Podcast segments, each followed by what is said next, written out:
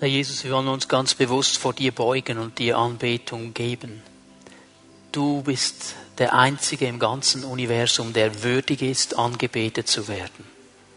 Vor deinem Thron dürfen wir stehen heute Morgen, weil wir eingeladen sind, weil wir gereinigt worden sind durch dein Blut. Zusammen mit all diesen himmlischen Heerscharen dich anzubeten und zu preisen.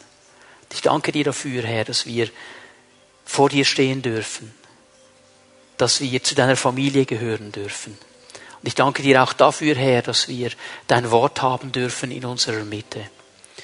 Und wir wollen unsere Herzen öffnen, unsere Ohren öffnen für dein Wort. Und wir bitten dich, Geist Gottes, dass du uns hilfst, das Wort Gottes richtig zu hören und zu verstehen. Wir bitten dich, Geist Gottes, dass du die Prinzipien deines Wortes in unsere Leben hinein übersetzt. Dass wir durch dein Wort heute Morgen aufgebaut werden, ausgerichtet werden auf das, was für dich wichtig ist, gestärkt werden und einfach ermutigt werden mit dir vorwärts zu gehen. Ich danke dir dafür. Amen. Bitte nehmt eure Plätze ein.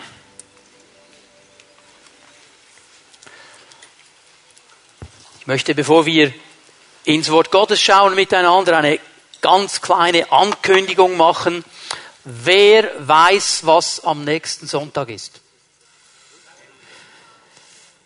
Wieso höre ich jetzt nur die Schwestern? Also es ist Muttertag und wir wollen am nächsten Sonntag die Frauen und Mütter unter uns ehren, euch ein bisschen feiern. Ich habe ein Wort Gottes auf dem Herzen, das ich euch weitergeben möchte. Ich werde über drei Dinge sprechen, die jede Mutter und jede Frau wissen muss. Ganz wichtige Dinge. Und ich möchte dich ermutigen, hier zu sein am nächsten Sonntag.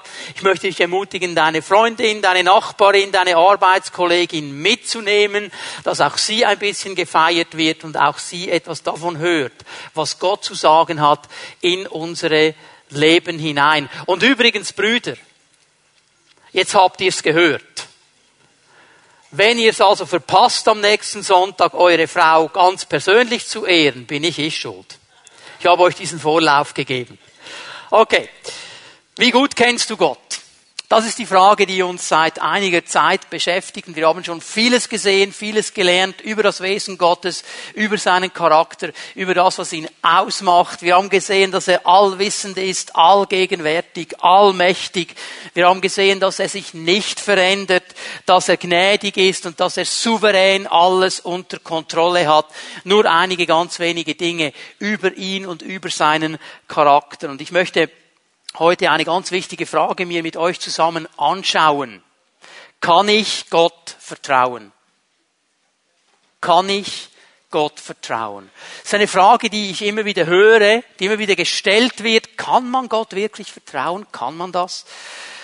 Und das ist ein ganz wichtiger Punkt, denn die meisten Menschen, vor allem wenn sie am Sonntagmorgen hier in einem Gottesdienst sitzen, die wissen ja eigentlich, dass sie Gott vertrauen sollten, könnten, müssten. Du kannst jetzt einsetzen, was immer du willst.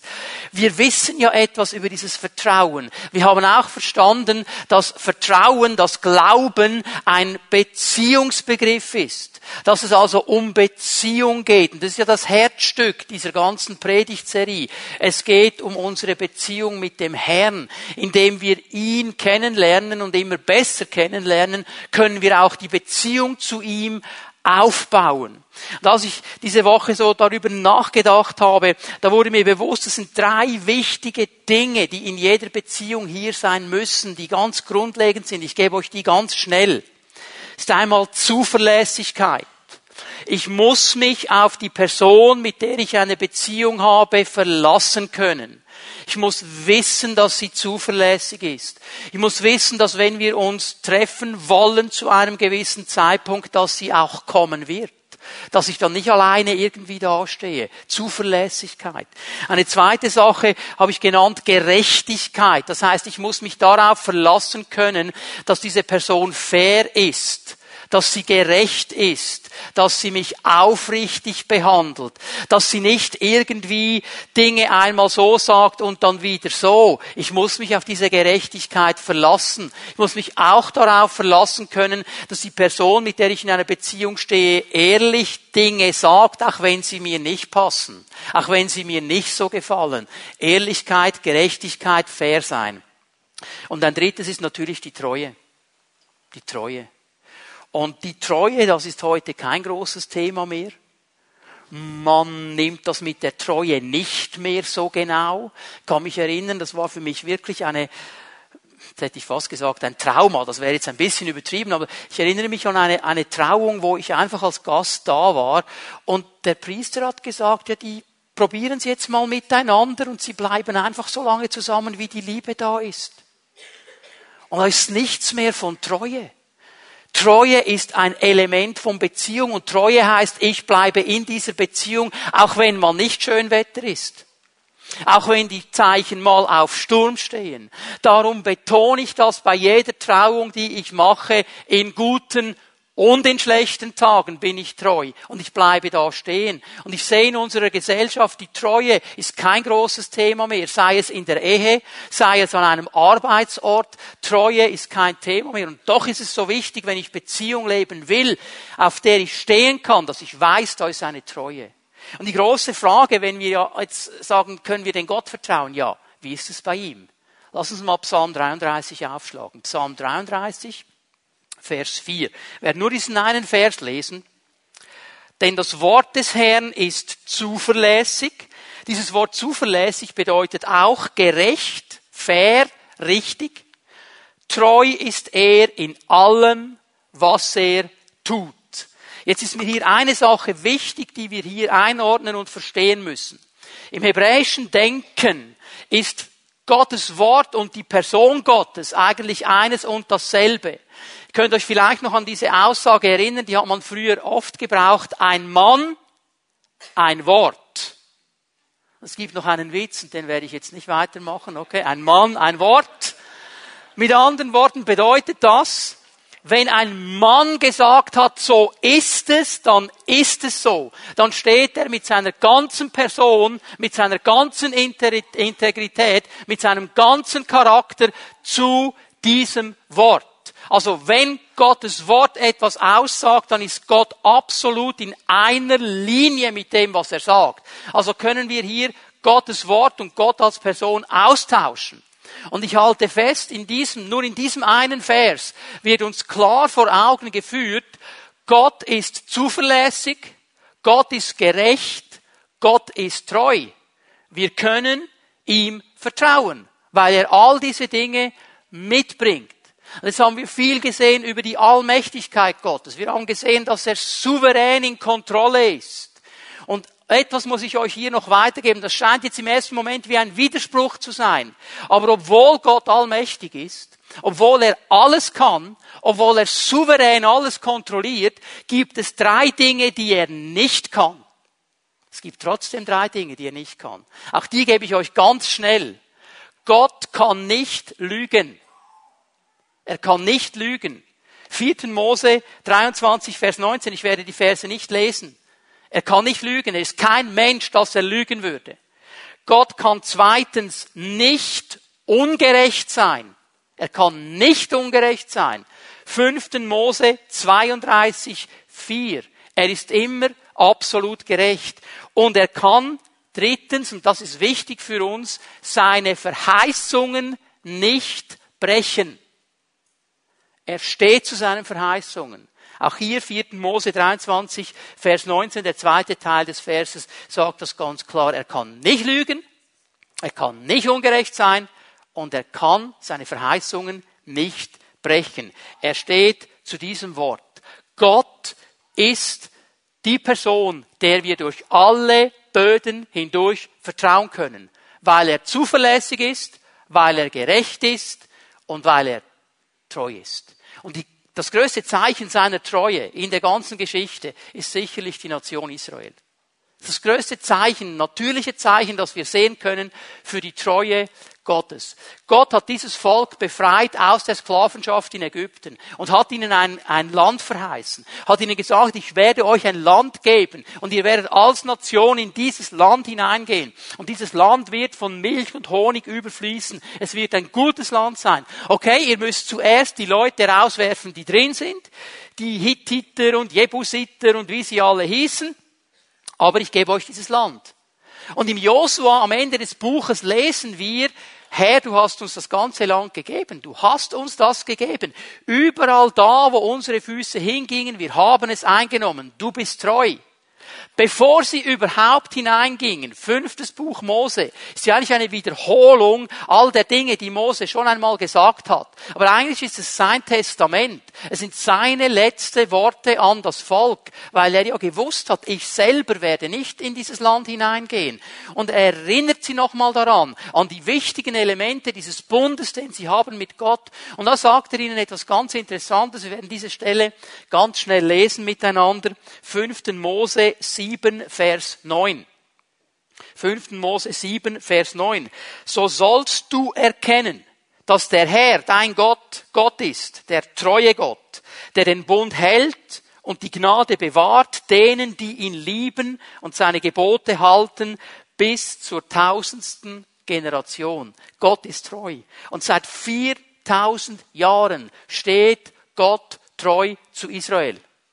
Egal wie oft sie den Bund gebrochen haben, egal wie oft sie aus dem Bund rausgelaufen sind, andere Götter angebetet haben, Gott war immer treu. Egal wie viele Exile das es gab, wo sie weggeführt worden sind in ein fremdes Land, egal wie viel Verfolgung, egal wie viel Verstreuung, sogar der Holocaust, dieser schreckliche Holocaust hat nichts daran geändert, dass im Mai 1948 Israel als Nation neu geboren wurde, sage ich hier einmal, seit 67 Jahren. Gott hat immer treu zu seinen Verheißungen gestanden. Jetzt sagst du, ja gut, Israel, wunderbar. Und wir? 2. Korinther 1, Vers 20.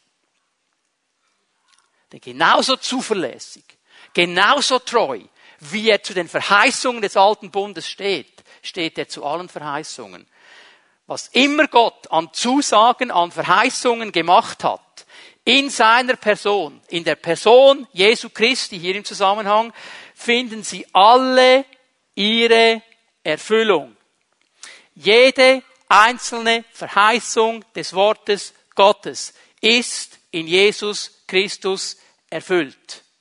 In ihm ist das Ja, und deshalb sprechen wir auch unter Berufung auf ihn zur Ehre Gottes das Amen. In dem Moment, wo Jesus ausgerufen hat am Kreuz, es ist vollbracht, ist jede Verheißung eingelöst für uns. Sie ist Ja und Amen. Gott steht dazu. Und ich möchte euch heute Morgen sechs wichtige Wahrheiten zeigen, auf die wir uns durch alle Böden hindurch verlassen können. Auf die wir vertrauen können, weil Gott sie uns verheißen hat. Und ich glaube, wenn wir das lernen, uns vertrauen, in diese Dinge hineinlegen, dann wird unser Leben einen ganz neuen Kurs bekommen. Das erste, was ich euch zeigen möchte, ich darf vertrauen, dass Gott mir meine Sünden vergibt. Ich darf darauf vertrauen, dass Gott mir meine Sünden vergibt. 1. Johannes 1, Vers 9. Wenn wir unsere Sünden bekennen, erweist Gott sich als treu und gerecht. Er vergibt uns unsere Sünden, reinigt uns von allem Unrecht, das wir begangen haben. Eine klare Verheißung Gottes aus dem neuen Bund. Hier möchte ich euch etwas zeigen, das ganz, ganz wichtig ist. In der Regel lieben wir ja Verheißungen. In der Regel suchen wir ja die Verheißungen des Wortes Gottes. Nur eines verstehen wir oft nicht, dass eigentlich jede Verheißung im Wort Gottes immer zwei Teile hat. Einen Zuspruch, den lieben wir den suchen wir, wo Gott uns etwas zuspricht. Aber eben auch einen Anspruch. Gott hält sich immer die Balance. In Verheißungen finden wir in der Regel einen Anspruch und einen Zuspruch. Wir finden beides. Schau dir diese Verheißung noch einmal an. 1. Johannes 1, Vers 9. Du wirst sehen, da ist Anspruch, da ist Zuspruch. Der Anspruch an uns bekenne deine Sünden. Bekenne deine Sünden. Das ist der Anspruch, den Gott an uns stellt. Der Zuspruch ist ganz klar. Ich bin treu und gerecht, ich vergebe dir die Sünden und ich reinige dich von aller Ungerechtigkeit. Gott macht eines ganz klar, ich habe das immer wieder betont in diesen Predigen, ich werde es auch heute Morgen noch einmal betonen. Wir können die Vergebung der Sünden uns nicht erarbeiten. Wir können sie nicht verdienen. Wir können sie nur als Geschenk annehmen. Wir können nichts dazu tun. Wir Menschen, wir sind ja alle so gepolt, dass wir irgendwie versuchen, aus eigener Kraft da ein, eine Antwort zu finden, eine Lösung zu finden. Ich meine, dieses Wort Sünde hier, dieses Wort Hamartia, Zielverfehlung, bedeutet ja mal, ich habe mir ein Ziel gesetzt und dieses Ziel habe ich nicht erreicht. Da ist schon mal Frustpotenzial drin. Immer dann, wenn ich mir ein Ziel setze, setze ich auch alles daran, dieses Ziel zu erreichen. Wenn ich es nicht erreiche, bin ich frustriert. Weil ich habe nicht erreicht, was ich eigentlich wollte. Das ist mal das Frustpotenzial. Das ist aber noch eine zweite Sache drin. Wenn ich das Ziel verfehlt habe, dann heißt es, ich bin nicht da angekommen, wo ich eigentlich hin wollte. Ich bin irgendwo in der Gegend ganz weit draußen, aber nicht da, wo ich bin. Und wenn Gott mir sagt, ich vergebe das, ich reinige das, ich bringe das wieder in Ordnung, dann nimmt er mir auch den Frust weg und dann gibt er mir eine neue Zielorientierung. Das ist alles hier drin. Und wir sind ja alle so gepolt, dass wir am liebsten selber das irgendwie organisieren wollen. Und ich möchte dir heute Morgen noch einmal ganz klar sagen, das wird nie funktionieren. Die Spezialisten unter uns, die versuchen, ihre Vergebung zu verdienen. Die gehen dann zum Herrn und die sagen, ah, äh, ich tue es nie wieder, Herr. Ich verspreche dir, ich gebe mir ganz viel Mühe. Ich mache es wirklich nie. Bitte vergib mir und ich verspreche dir, ich mache es nie, nie wieder. Es wird nie funktionieren. Es wird nie funktionieren. Oder dann die ganz cleveren, die Schweizer, die verhandeln mit Gott. Okay, Herr, okay, Herr. Ist schon in Ordnung. Ich weiß, war nicht optimal, könnte man besser machen, aber jetzt machen wir es so her. Wenn du mir vergibst, dann werde ich nicht nur 10% meines Einkommens geben, dann gebe ich 20%. Okay? Deal? Nimmst du auch American Express? Nicht? Okay. Ähm, ähm, ich, ich verspreche dir, ich lese die Bibel jeden Tag, jeden Tag. Und ich bete. Und wird alles nicht funktionieren. Das wird nicht funktionieren. Das ist nicht der Weg, den Gott gibt. Oder dann die Leute, die betteln vor dem Herrn. Die betteln, bitte, bitte, vergib mir, vergib mir, Herr, vergib mir. Ich weiß, es ist nicht gut. Bitte, bitte, bitte, bitte. Hör mal, ich möchte es dir ganz klar sagen. Du musst doch Gott nicht davon überzeugen, dir die Sünde zu vergeben. Er will dir die Sünde vergeben. Aber nach seinen Spielregeln. Wenn wir die Sünde bekennen. Wenn wir zu ihm kommen. Und jetzt bitte schön, Sünde bekennen, was heißt das? Es heißt nicht, okay Herr, also ja, die Sache, die war wirklich nicht so gut, ich habe das ja verstanden und ja, ähm, man könnte das besser machen, bin ich einig mit dir, Herr. Aber weißt du, wenn der Lars nicht so mies gewesen wäre, hätte ich auch nicht so reagiert. Vergiss es. Das ist nicht bekennen. Das ist irgendwie einen Ausweg suchen. Bekennen heißt ganz einfach, okay Herr, stimmt total daneben, ich habe gesündigt, das war falsch, bitte vergib mir, ich bekenne das vor dir. Das ist Bekennen. Keine Entschuldigung, kein Zickzackkurs, klar proklamieren vor ihm, um was es geht. Und dann kann ich mich darauf verlassen, dass der zweite Teil dieses Verses stimmt. Ich werde dir die Sünde vergeben und dich reinigen von aller Ungerechtigkeit. Das ist Verheißung Gottes. Ich verstehe nicht, warum es Christen gibt, die vor Gott davonrennen, wenn sie sündigen. Also spätestens nach diesen Predigten sollte dir das nicht mehr geschehen. Denn wenn du verstanden hast, dass Gott allgegenwärtig ist, dann musst du ja wissen, er ist ja bereits da, wo du hinrennst. Und wenn du verstanden hast, dass er noch allwissend ist dazu, dann weißt du nicht nur, dass er da ist, dann weißt du auch, er weiß genau, was geschehen ist. Es gibt nur eine Antwort, wenn wir sündigen. Wir rennen zu ihm und wir bitten ihn um Vergebung und wir bekennen unsere Sünden und wir dürfen uns darauf verlassen durch alle Böden hindurch. Wenn ich meine Sünde bekenne, ist er treu und gerecht, dass er mir die Sünde vergibt und mich reinigt vor aller Ungerechtigkeit. Ich zeige euch eine zweite Verheißung, auf die wir uns verlassen können. Ich darf darauf vertrauen, dass Gott mich führt. Immer in jeder Situation. Sprüche 3, Vers 5 und 6. Vertraue auf den Herrn mit deinem ganzen Herzen, verlass dich nicht auf deinen eigenen Verstand, erkenne ihn auf allen deinen Wegen, dann wird er deine Pfade gerade machen. Auch hier in dieser Verheißung sehen wir einen Zuspruch und einen Anspruch. Der Zuspruch ist klar, ich mache deine Pfade gerade. Das heißt, ich ebne sie für dich, ich führe dich, dass du gerade gehen kannst ohne Probleme. Ich werde das machen. Aber der Anspruch ist auch klar. Vertraue auf den Herrn von ganzem Herzen. Vertraue auf ihn von ganzem Herzen. Und hier ist noch eine Sache drin, hey, er hat nirgends gesagt, dass wir unseren Verstand einfach an der Garderobe abgeben, wenn wir Christen sind. Er hat nirgends gesagt, dass wir den Verstand nicht mehr brauchen. Was er hier macht, ist eine ganz einfache Einordnung. Er sagt, jawohl, dein Verstand sollst du brauchen, dein Verstand ist auch gut, aber dein Verstand ist unter dem Wort Gottes. Dein Verstand ordnet sich den Prinzipien Gottes unter. Wenn du Führung suchst, dann gehst du nicht zuerst zu deinem Verstand, sondern zuerst zum Herrn. Er ist die Quelle deiner Führung. Nicht deine Lebensweisheit, deine Lebenserfahrung, deine Logik, die alles versucht auszurechnen. Das ist der Punkt hier. Weil in dem Moment vertraust du nämlich nicht auf den Herrn, sondern auf das, was du kannst und was du weißt und was du gelernt hast. Das ist der Punkt hier. Und hier müssen wir neu lernen, ihm zu vertrauen. Immer Immer wieder stehen wir vor Lebenssituationen, wo wir seine Führung brauchen. Und so schnell, ich erlebe das immer wieder in der Hauszelle und ich nehme mich bei der eigenen Nase. Da kommt jemand in die Hauszelle, sagt, hey, ich habe ein Problem, ich weiß nicht, wie es weitergeht, und dann fängt meine Maschine an zu rattern.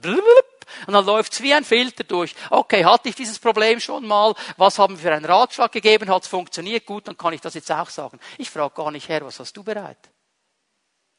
Weil die Situation muss ja nicht genau dieselbe sein. Manchmal funktioniert es auch so. Manchmal sagt der Herr, weil ich ihm vertraue, hey, überleg mal, wie hast du das letzte Mal gemacht? Aha.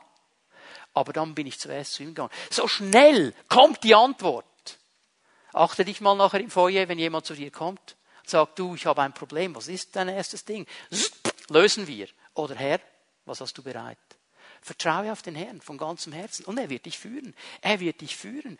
Diese Führung, die gibt es bei ihm. Er ist die Quelle der Führung. Und Menschen fragen immer wieder, ja, wie führt uns Gott denn ganz genau? Ich meine, im Alten Testament war es ja einfach. Feuersäule, Wolkensäule, oder? Kannst ja fast nicht vorbeigehen. Sieht man ja von weitem. Ja, wie geht das denn jetzt? Es sind zwei Dinge, die ich immer wieder erlebe und die ich hier betonen möchte. Durch das Wort Gottes. Durch das Wort Gottes wenn wir das Wort Gottes lesen, spricht Gott zu uns. Und vielleicht ist es mal wichtig zu beten, bevor du anfängst zu lesen. Herr, ich öffne mein Herz, sprich zu mir, führe mich, leite mich, zeige mir Führung durch dein Wort. Wenn du am Morgen im Stress schon aufstehst, weil du den Wecker nicht richtig gestellt hast und dir dann noch in den Sinn kommt, dass du jetzt noch schnell die Bibel lesen sollst und du schnell die fünf Verse durchratterst, damit du ja nicht zu spät zur Arbeit kommst, dann erwarte nicht zu viel Führung. Aber wenn du dein Herz öffnest, sagst, Herr, sprich zu mir, sprich zu mir. Und manchmal, der Herr hat ja Humor. Der hat ja Humor. Aber eine liebe Schwester, kennt ihr alle nicht, ist ganz an einem anderen Ort auf der Welt deutschsprachiges Europa, so viel sage ich mal, die hat einen jungen Mann aufgenommen, weil sie ihn als Familie weiterbringen wollten, ihm helfen wollten. Der Nachname dieses jungen Mannes war Wüterich. Wüterich. Und die wollten diesem jungen Mann helfen, kam aus zerrütteten Familienverhältnissen und so weiter. Auf jeden Fall hat er sich wirklich daneben benommen. Der hat alle bedroht. Der hat die Kinder bedroht, die Frau bedroht, den Mann bedroht. Der hat sich benommen wie weiß ich was, okay, könnt ihr selber einführen. Und sie sagt, Herr, Herr, ich habe Angst vor dem, was soll ich machen? Ich schmeiße den raus, führe mich her, leite mich her. Und der Herr sagt zu ihr, hol die alte Luther-Übersetzung. Die holt die alte Luther-Übersetzung, öffne sie da und das war einer der alten testamentlichen Propheten. Was steht da drin? Alte Luther-Übersetzung. Fürchte dich nicht vor dem finsteren Wüterich. Gott ist so cool. Gott ist so cool. In der neuen Luther-Übersetzung steht es nicht mehr so, aber in der alten. Gott spricht zu uns durch sein Wort. Wir müssen unsere Herzen öffnen. Okay? Und beten darum, um diese Führung. Und das Zweite, was ich immer wieder erlebe und sehe, und das ist schwieriger für uns als durch das Wort Gottes, durch Geschwister. Gott führt uns durch unsere Geschwister. Darum sind wir Familie. Darum sind wir als Gemeinde zusammen, weil Brüder und Schwestern an unserer Seite stehen und ein bisschen mehr sehen, als wir manchmal sehen. Und hier möchte ich ganz ehrlich werden. Hey, hör mal, du kannst dich auch selber betrügen mit dieser Sache hier. Du kannst dich total selber betrügen. Denn ich sage dir eines, jetzt muss ich nicht mal ein großer Prophet sein. Ich finde immer irgendjemand, der sich Christ nennt und mir genau das sagt, was ich hören will. Ich finde immer jemand, wenn ich einen unmoralischen Lebensstil habe, der sich Christ nennt, auch einen unmoralischen Lebensstil hat und sagt, das ist nicht so schlimm. Dann betrüge ich mich aber selber. Betrüge ich mich selber. Wenn ich hier sage Führung durch Geschwister, dann spreche ich von Brüdern und Schwestern, die das Wort Gottes ernst nehmen, die ihr Leben ausgerichtet haben, die Prinzipien dieses Wortes zu leben, die sich ausgerichtet haben, das, was Gott sagt, umzusetzen, die mit ganzem Herzen das Wort Gottes hochhalten und diese Prinzipien weitergeben. Und ich sage hier nicht, dass du dann jeden Vers auswendig kennen musst, aber die großen Linien haben diese Geschwister verstanden. Und weil sie die großen Linien sehen, können sie weiterhelfen. Dann sehen sie gewisse Dinge und das ist immer das Wort Gottes, das Prinzip Gottes, das ist wichtig. Ich kann mich selber betrügen. Ich werde immer jemanden finden, der mir sagt, hey, das ist doch kein Problem. Ist doch easy. Die kann ich auch suchen, die finden sich auch ganz schnell. Manchmal habe ich das Gefühl, die haben alle eine Antenne, die sich gegenseitig finden. Aber hör mal, ich sage sie noch einmal, ich sage sie ganz lieb, du betrügst dich selber. Betrügst dich selber. Gott möchte dich führen. Und er möchte dich weiterbringen. Und manchmal, manchmal tut Gottes Führung auch weh. Weil wir etwas verlassen müssen, was uns so lieb geworden ist. Aber Gott hat etwas viel Besseres. Und jedes Mal, wenn ich in meinem Leben etwas loslassen musste, das ich eigentlich lieb hatte und das mich geschmerzt hat, hat Gott etwas viel Besseres für mich bereit gehabt. Aber es brauchte diesen Schritt, auch zu hören, was Geschwister sagen und dann zu sagen, okay, komm, helf mir, wir machen das miteinander. Gott ist ein guter Herr. Das dritte, ich vertraue darauf und ich darf darauf vertrauen, dass Gott mein Richter ist. Das ist ganz wichtig. Ich darf darauf vertrauen, dass Gott mein Richter ist. Wenn wir Nachrichten schauen, wenn wir Zeitung lesen, dann werden wir ganz schnell herausfinden, vieles, was auf dieser Welt läuft, ist ungerecht und unfair. Es ist keine Gerechtigkeit. Es ist nicht in Ordnung, was an vielen Orten läuft. Es ist nicht fair, wie mit vielen Menschen umgegangen wird. Das finden wir relativ schnell heraus. Und hey, Gott hat nie gesagt, er hat nie gesagt, dass das Leben fair ist. Das steht nicht in seinem Wort. Er hat auch nicht gesagt, dass das Leben fair ist, wenn du dann Christ wirst. Das hat er nicht gesagt. Das überspitzen die Evangelisten manchmal, aber das steht im Wort Gottes nicht drin. Nicht kommt zu Jesus, dann ist alles gut. Das Leben ist nicht fair, auch für Christen nicht. Warum nicht? Weil wir in einer gefallenen Welt leben. Weil wir in einer von Sünde dominierten Gesellschaft leben. Und es gibt keine Stelle, wo Gott uns sagt, ich nehme euch aus der Welt raus. Das macht er nicht. Er hat nie gesagt, geht in ein Kloster. Ich weiß nicht, ob das viel besser wäre wenn dann wir Christen alle zusammen tagtäglich auf einem Haufen hocken würden. Ich weiß nicht, wie viel besser das, das wäre. Meine, als ich frisch in die Gemeinde kam, nichts wusste von Gemeinsamkeit, nichts wusste von Jesus, nichts wusste von all diesen tollen Dingen des Reiches Gottes. Da habe ich echt das Gefühl gehabt am Anfang, das sind alles Engel. Das ist alles super, das sind super Heilige. Und die haben sich auch immer gefreut, wenn ich gekommen bin. Und ah, ja, bist du wieder da, wunderbar. Bis mir der erste Engel einen Kinnhaken gegeben hat. Und dann habe ich gemerkt, okay, hier ist auch menschlicher Anteil drin sind wir hier realistisch genug? Das ist so. Wir sind nicht perfekt, auch als Christen nicht. Und wir leben aber in dieser Welt. Menschen handeln ungerecht. Auch Christen können ungerecht handeln. Menschen handeln unfair. Auch Christen bringen das fertig. Menschen sprechen schlechte Worte über dich. Auch Christen bringen das leider fertig. Obwohl wir eigentlich wüssten, wir reden nicht hinten herum, wir gehen zur Person. Wüssten wir ja alles. Das Leben ist nicht fair. Und weißt du, diese Dinge verletzen. Ungerechtigkeit. Wenn ich ungerecht behandelt werde. Also ich meine, jeder, der mir sagt, okay, ich habe hier das Los und es wäre ein Gewinner und ich komme und vor mir steht der Markus Graber, er war noch ein bisschen schneller und jetzt gewinnt er die 100.000. Und die nette Dame sagt zu mir, sorry, jetzt, jetzt bist du zu spät. Bist zu spät? Warum bin ich zu spät? Weil mir jemand das Auto zuparkiert hat und ich nicht rauskam, weil der Blödel das Auto hingestellt hat. Das ist doch völlig ungerecht. Und jetzt sag mir doch bitte nicht, dass du so fromm bist, sagst, oh Halleluja, Herr, ich freue mich so für den Markus. Sind wir doch ehrlich. Oh, mir macht, ich bin so fromm und ich bin so durchgeheiligt. Mir ist es egal, was die Leute über mich sagen. Lasst uns doch aufhören. Worte verletzen und treffen. Egal wie fromm du bist. Und wir müssen lernen, damit umzugehen.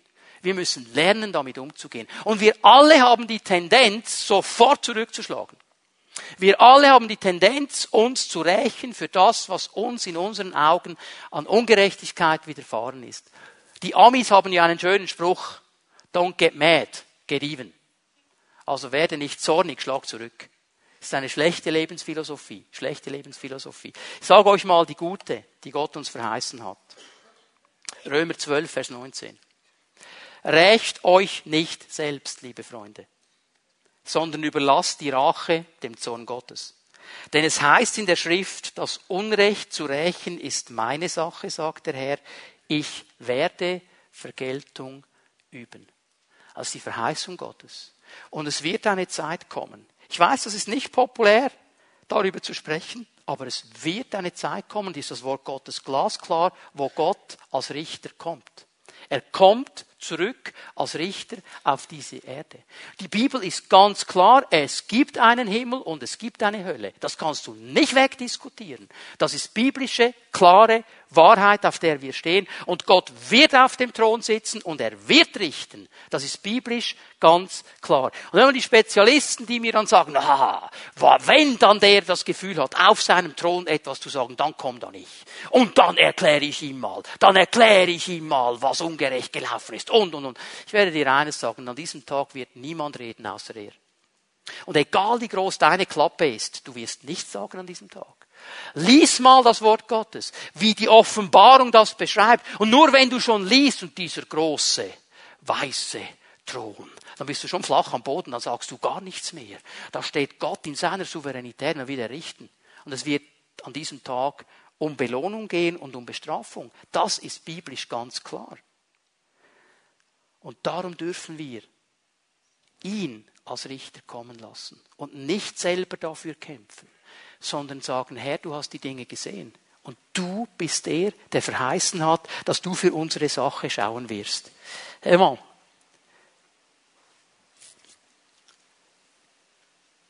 Gott wird eines Tages Vergeltung üben. Ich würde dir jetzt gerne sagen, es geht in der Regel fünf Minuten, bis die Vergeltung kommt. Kann ich nicht. Manchmal geht es ganz schnell. Manchmal geht es ganz lang. Und manche Dinge erleben wir auf dieser Erde nicht mehr. Aber Wort Gottes sagt mir hier, Gott wird dafür schauen, dass die Dinge gerade kommen. Er wird dafür schauen. Was heißt das? Bitte hör mir jetzt gut zu. Gott weiß, was Menschen dir angetan haben. Er weiß, wo du ungerecht behandelt worden bist. Er weiß, wo du unfair behandelt worden bist. Er weiß, was für Worte gegen dich und über dich und hinter dir gesprochen wurden. Er weiß all diese Dinge. Er kennt diese Dinge. Und er vergisst sie nicht. Er vergisst sie nicht, weil Gott allwissend ist. Er weiß, was in der Vergangenheit geschehen ist und er weiß jedes schlechte Wort, das über mich noch gesagt wird, bis ich bei ihm bin. Das weiß er schon alles und er vergisst es nicht. Und er sagt mir hier in seinem Wort, ich werde dazu schauen, dass die Dinge in Ordnung kommen. Ich bin der Richter. Er kennt all die Verletzungen, die geschehen sind über diese Situation. Er kennt sie alle. Und er versteht deine Gefühle. Und er möchte dir Heilung geben heute Morgen. Er möchte dein Herz berühren und dich heilen. Und er möchte dir helfen, dass du die Dinge in seine Hand legst. Gottes Wort ermutigt uns, uns nicht zu rächen. Nicht für unsere Gerechtigkeit zu stehen. Nicht für die Momente aufzustehen, wo wir das Gefühl haben, das war nicht fair, sondern zu sagen, Herr, ich gebe es dir. Ich lege es in deine Hand. Hör, was du heute Morgen tun kannst. Du kannst zu diesem Kreuz kommen. Du kannst sagen, Herr, hier ist die Situation, das sind die Verletzungen, das tut mir weh, das schmerzt mich, wenn ich daran denke. Ich komme zu dir, denn ich weiß, du willst zerbrochene Herzen heilen. Ich bitte dich um deine Heilungskraft und ich lege die ganze Situation in deine Hand. Und ich vertraue, ich vertraue, dass du es richtig machst. Wir haben immer zwei Möglichkeiten. Die eine Möglichkeit ist, ich verteidige mich selber. Ich stehe auf, ich kämpfe für die Dinge. Und die zweite ist, ich überlasse meine Verteidigung dem Herrn. Ich überlasse es ihm. Schau mal 1. Petrus 2, Vers 3, 23, was Jesus gemacht hat. Er, der nicht mit Beschimpfung reagierte, als er beschimpft wurde, nicht mit Vergeltung drohte, als er leiden musste, sondern seine Sache dem übergab, der ein gerechter Richter ist. Jesus hat nicht dafür gekämpft. Und wenn es einen gegeben hätte, der für Gerechtigkeit hätte kämpfen können, dann war es er. Dann war es er. Er hat nichts gesagt. Er ist in deinen Händen. Du hast die Sache in der Hand. Ich gebe sie ab. Lege diese Situation, die dich beschäftigt, in die Hand Gottes. Wo du ungerecht behandelt wurdest, gib sie ihm. Gib sie ihm. Er ist der treue Richter. Ich möchte euch eine vierte Sache zeigen. Ich darf vertrauen, dass Gott meine Großzügigkeit belohnt. Lukas 6, Vers 38. Gebt und es wird euch gegeben werden. Ein volles Maß wird man euch in den Schoß schütten, ein reichliches Maß bis an den Rand gefüllt und überfließend, denn das Maß, das ihr verwendet, wird auch bei euch verwendet werden. Jetzt schau mal, das hat nichts zu tun mit positivem Denken. Das hat nichts zu tun mit einem überdrehten Wohlstandsevangelium. Das ist auch nicht die Aussage irgendeines amerikanischen TV-Evangelisten, der dein Geld will. Das hat Jesus gesagt. Das hat Jesus gesagt. Das sind seine Worte. Das ist seine Verheißung. Gott wird Großzügigkeit immer belohnen. Immer. Das ist seine Verheißung. Es ist interessant, dass es im Wort Gottes mehr Verheißungen gibt im Zusammenhang mit Geben, mit Großzügigkeit, mit Finanzen, als über jedes andere Thema zusammen. Weil Gott eine Sache weiß. Hier ist eine Verbindung des Herzens und darum geht es. Lass mich hier das ganz klar sagen. Gott will nicht dein Geld. Gott ist nicht interessiert in deinem Geld. Das interessiert ihn nicht. Was will er mit deinem Franken im Himmel? Diese Währung funktioniert da oben nicht. Und übrigens einfach, dass du es weißt, die Straßen sind aus Gold, da wo er ist. Der braucht unser Geld nicht. Es geht ihm nicht ums Geld. Es geht ihm nicht um die Finanzen. Weißt du, um was es ihm geht? Um unsere Herzenshaltung. Das will er sehen. Er will die Herzenshaltung sehen. Und darum geht es ihm. Es ist nicht die Größe des Opfers, es ist die Herzenshaltung.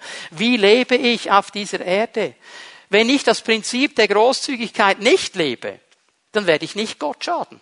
Ich werde auch nicht dem Reich Gottes schaden. Ich werde mir selber schaden. Das ist der einfache Punkt. Ich schade Gott nicht. Ich schade mir selber. Weil ich mich um das bringe, was Gott eigentlich für mich bereithält. Ich gebe euch hier mal ein paar Bibelstellen. Sprüche 3, Vers 9. Ehre den Herrn mit deinem Gut, mit den Erstlingen deines ganzen Ertrags, dann füllen sich deine Speicher bis an den Rand und deine Keltern laufen über von Most. Anspruch, Zuspruch. Ehre den Herrn mit deinem Gut, mit den Erstlingen deines ganzen Ertrags. Hier spricht er von der Erstlingsgabe, vom Zehnten. Und dann füllen sich deine Speicher bis an den Rand. Deine Keltern laufen über vor Most. Ist es nicht interessant, dass Gott sagt in Malachi 3, wenn du den Zehnten ins Vorratshaus bringst, dann prüf mich mal und schau mal, ob ich nicht für dich den Fresser stoppe, ob ich nicht für dich die Himmelsfenster öffne. Es geht nicht um ihn.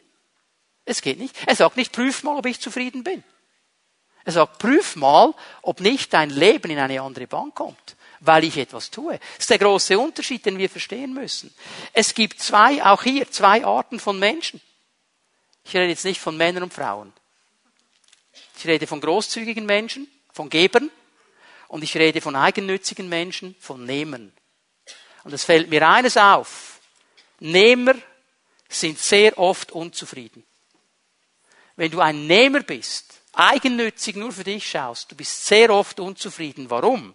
Weil Frieden mit dir im Zusammenhang steht mit den Dingen, die du hast. Und du hast immer zu wenig.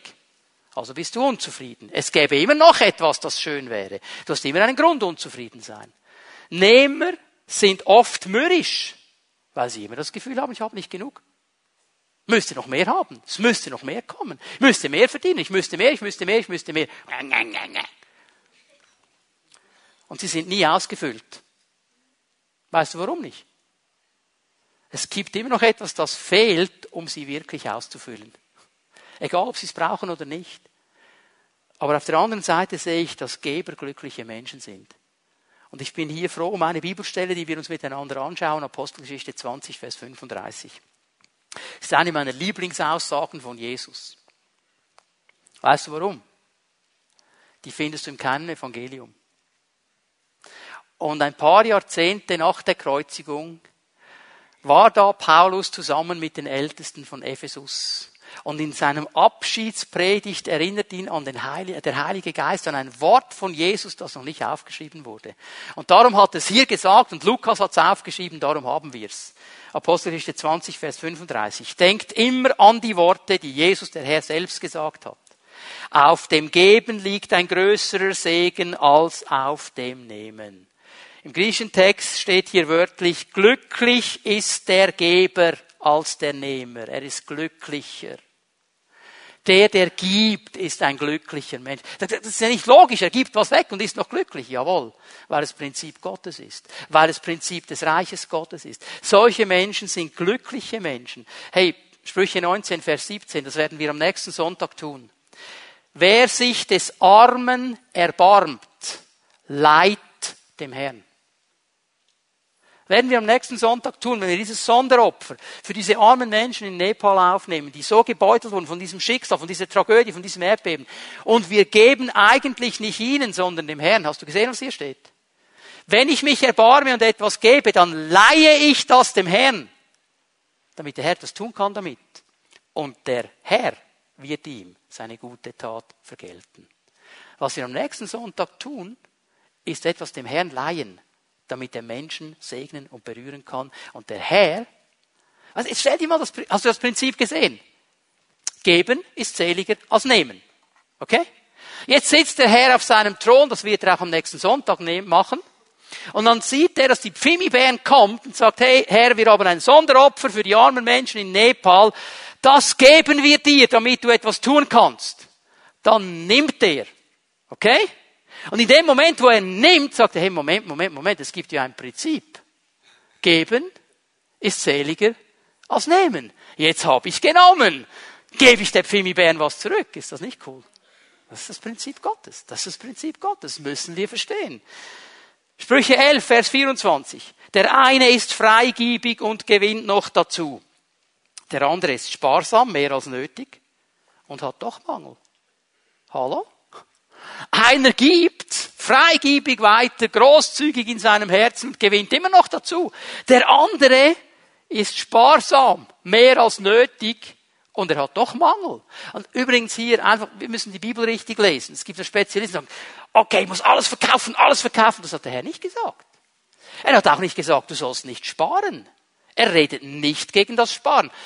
Was hat Josef dem Pharao für einen Tipp gegeben? Sparen. Sparen. Was sagt Sprüche 6? Geht zur Ameise, du Fauler. Warum? Sie sammelt und spart im Sommer, damit sie im Winter hat. Gott ist nicht gegen das Sparen. Hast du das wichtige Wort gesehen? Der andere ist sparsam, mehr als nötig. Okay? Jetzt musst du mit dem Herrn definieren, was ist richtig für mich.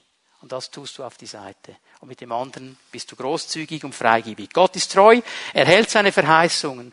Und wer nicht gelernt hat, großzügig zu sein, er betrügt sich selber. Du machst nicht Gott sauer, du betrügst niemanden anders, du betrügst dich selber. Du betrügst dich um das, was der Herr dir eigentlich geben möchte. So, eine fünfte Verheißung. Ich darf darauf vertrauen, dass Gott mich bis ans Ende festhält. 1. Korinther 1, die Verse 8 und 9. Gott wird euch die Kraft geben, im Glauben festzubleiben, bis das Ziel erreicht ist. Gott gibt mir die Kraft, dran zu bleiben, bis ich mein Ziel, das er mir gesetzt hat, erreicht habe. Damit an jenem großen Tag, dem Tag unseres Herrn Jesus Christus, ist übrigens dieser Tag, wo Gericht sein wird. Keine Anklage gegen euch erhoben werden kann. Ja, Gott ist treu, er wird euch ans Ziel bringen. Noch einmal, er bringt uns ans Ziel.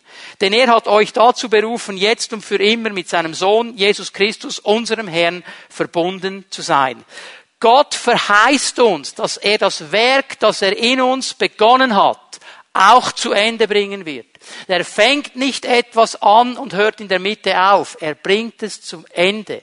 Dreh dich mal zu deinem Nachbarn und sag ihm, Gott wird das Werk, das er in dir begonnen hat, vollenden. Sag das deinem Nachbarn, ermutige ihn.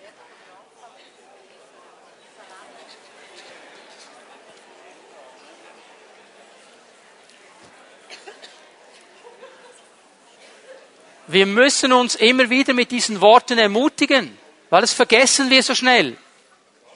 Kommt irgendeine Krise, kommt irgendetwas, das du so nicht vorausgesehen hast, wo du falsch reagiert hast, denkst, oh, jetzt hat mich Gott verlassen. Nein, Gott wird es ans Ende bringen. Er lässt dich nicht so schnell los. Und hör mal noch einmal, unsere Erwählung, unsere Errettung ist Geschenk Gottes, ist Gnade, haben wir uns nicht verdient haben wir uns nicht erarbeitet. Es ist nur ein Geschenk von ihm. Denn wenn wir es nämlich erarbeitet hätten, dann hätten wir es schon längst wieder verloren. Wir könnten es nämlich nicht festhalten. Aber er kann es festhalten. Er kann es festhalten. Durch seine Kraft sind wir errettet und seine Kraft ist da und hält uns fest. Bis ans Ziel. Und jetzt kommen natürlich die Spezialisten. Ja, aber. Das ist ein Lieblingswort der Schweizer. Ja, aber. Was ist denn, wenn ich sündige? Was ist denn, wenn ich Fehler mache? 2. Timotheus 2,13.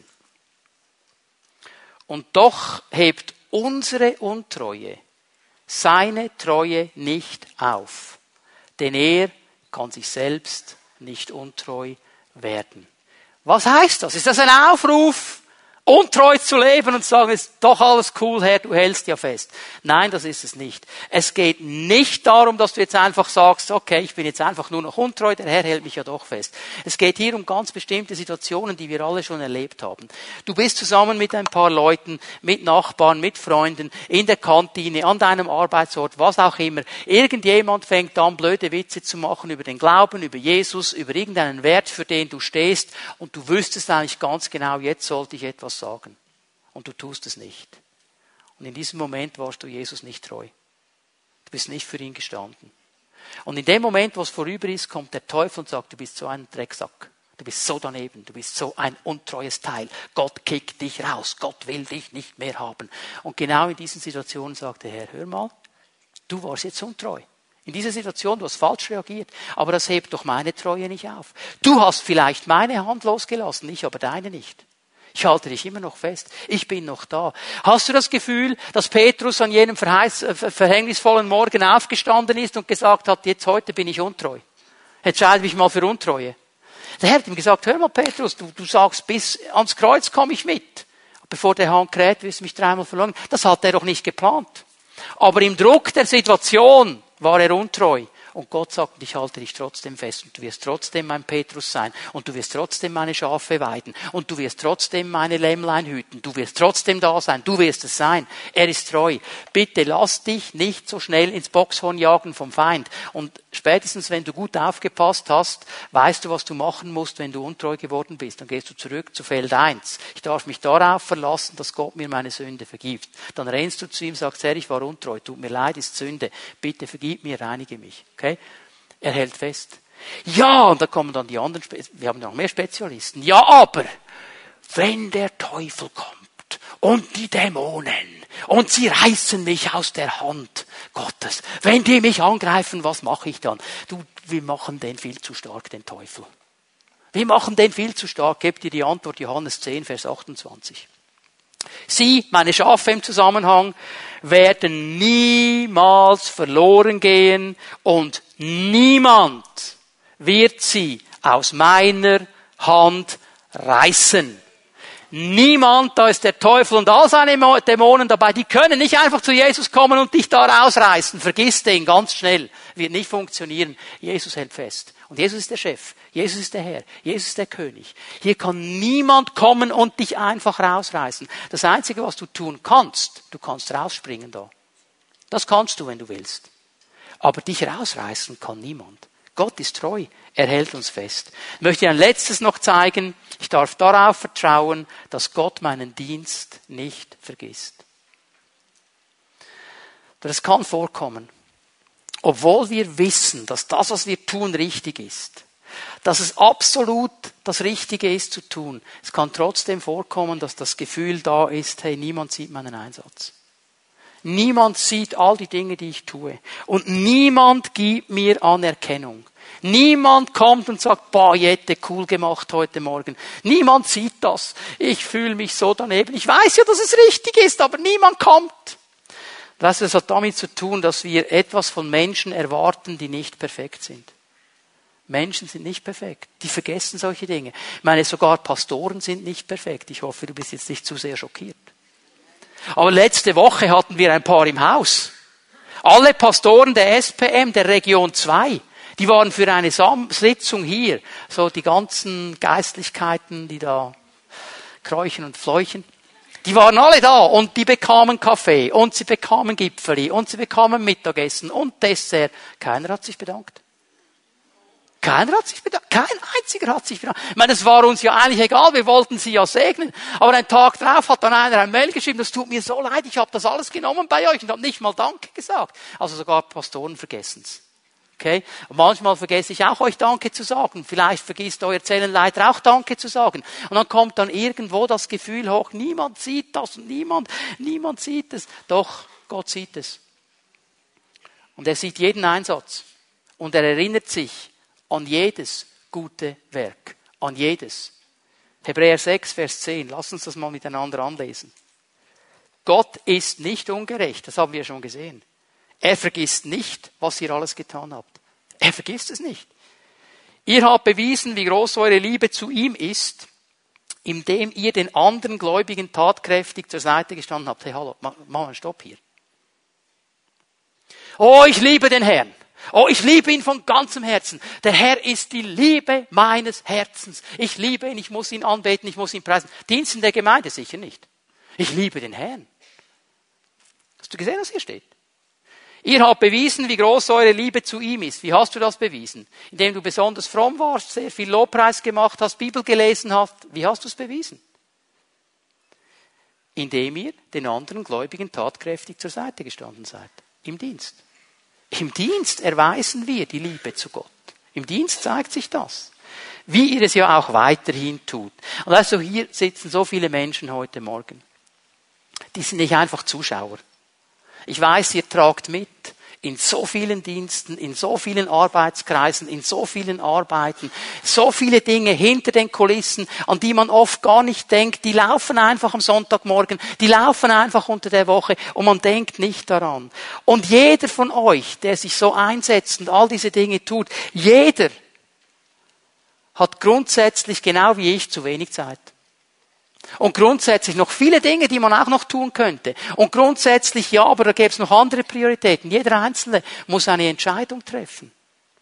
Und doch seid ihr treu dran am Dienst. Einige von euch seit 20, seit 30 Jahren im gleichen Dienst. Oft unbemerkt. Merkt man nicht mal. Ich meine, wer merkt es schon, dass ein Walter seit Jahrzehnten AVC-Packungen macht. Ja, du gehst manchmal runter mit deinen alten Kleidern und dann siehst du, ja, das letzte Mal waren aber fünf Schachteln da, jetzt sind keine mehr da. Und dann kannst du ja vielleicht annehmen, da wurde irgendetwas gemacht, geschieht ja immer unter der Woche.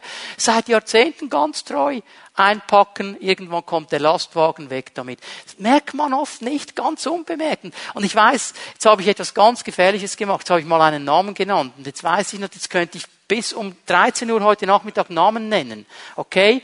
Ich, ich kann nicht, aber ich möchte euch einfach sagen, danke. Danke. Und mein Dank, ich weiß, mit dem könnt ihr auch nichts kaufen. Aber ich weiß eines. Wenn ich sehe, er sieht es noch viel mehr. Und wenn er belohnt, ist eine andere Kategorie. Und darum geht es uns ja. Darum geht es ja. Gemeinde könnte gar nicht existieren, wenn nicht Menschen bereit wären, ihre Liebe zu Gott zu zeigen, indem sie den Geschwistern dienen. Und das ist ja die ganz große Sache. Aber weißt du, im Zusammenhang hier, als ich darüber nachgedacht habe, kam mir eine große Frage. Wie nutzen wir unsere Talente? Wie nutzen wir sie? Wie nutzen wir das, was Gott uns gegeben hat an Talenten? Er hat uns nicht einfach nur begabt, um Geld zu verdienen damit. Er hat uns eigentlich begabt, um anderen zu dienen. Er hat uns begabt, um sein Reich zu bauen.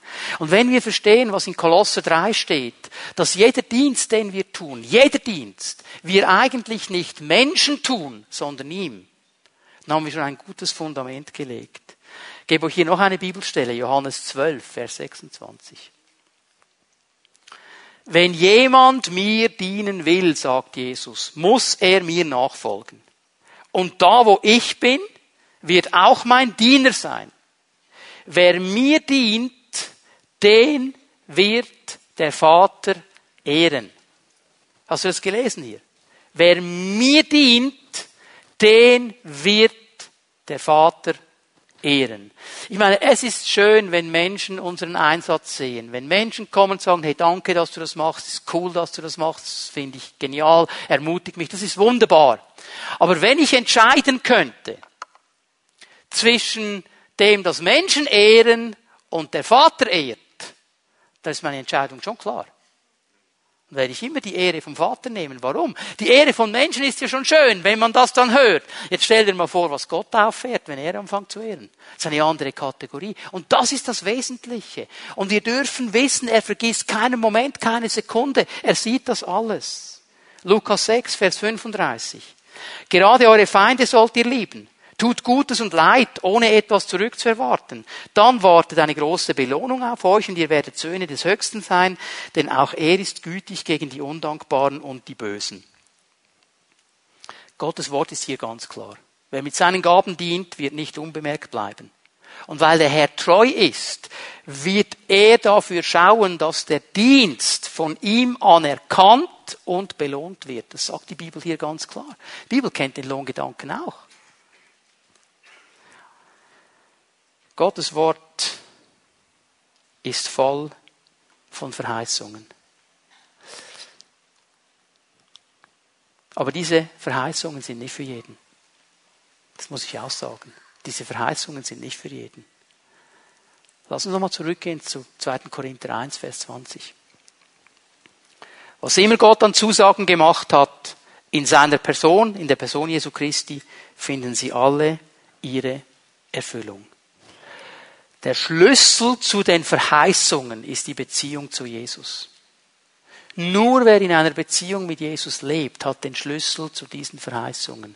Denn nur in seiner Person sind diese Verheißungen Ja und Amen. In Jesus sind all diese Verheißungen Ja und Amen und für uns bereitgelegt. Ich habe am Anfang die Frage gestellt, können wir Gott vertrauen? Ich glaube, ich habe klargelegt aus dem Wort Gottes, wir können ihm vertrauen. Aber ich möchte diese Frage umdrehen am Ende der Predigt. Kann Gott dir vertrauen? Kann Gott dir vertrauen? Kann er dir etwas anvertrauen? Bist du zuverlässig? Bist du treu ihm gegenüber? Die Bibel macht es klar, dass wir treue vertrauenswürdige Menschen sein sollen. Und bitte hör mir jetzt gut zu, die Bibel sagt nie, wir sollen perfekt sein. Nie. Das werden wir nie schaffen. Wir verwechseln treu und perfekt. Wir sollen treu sein.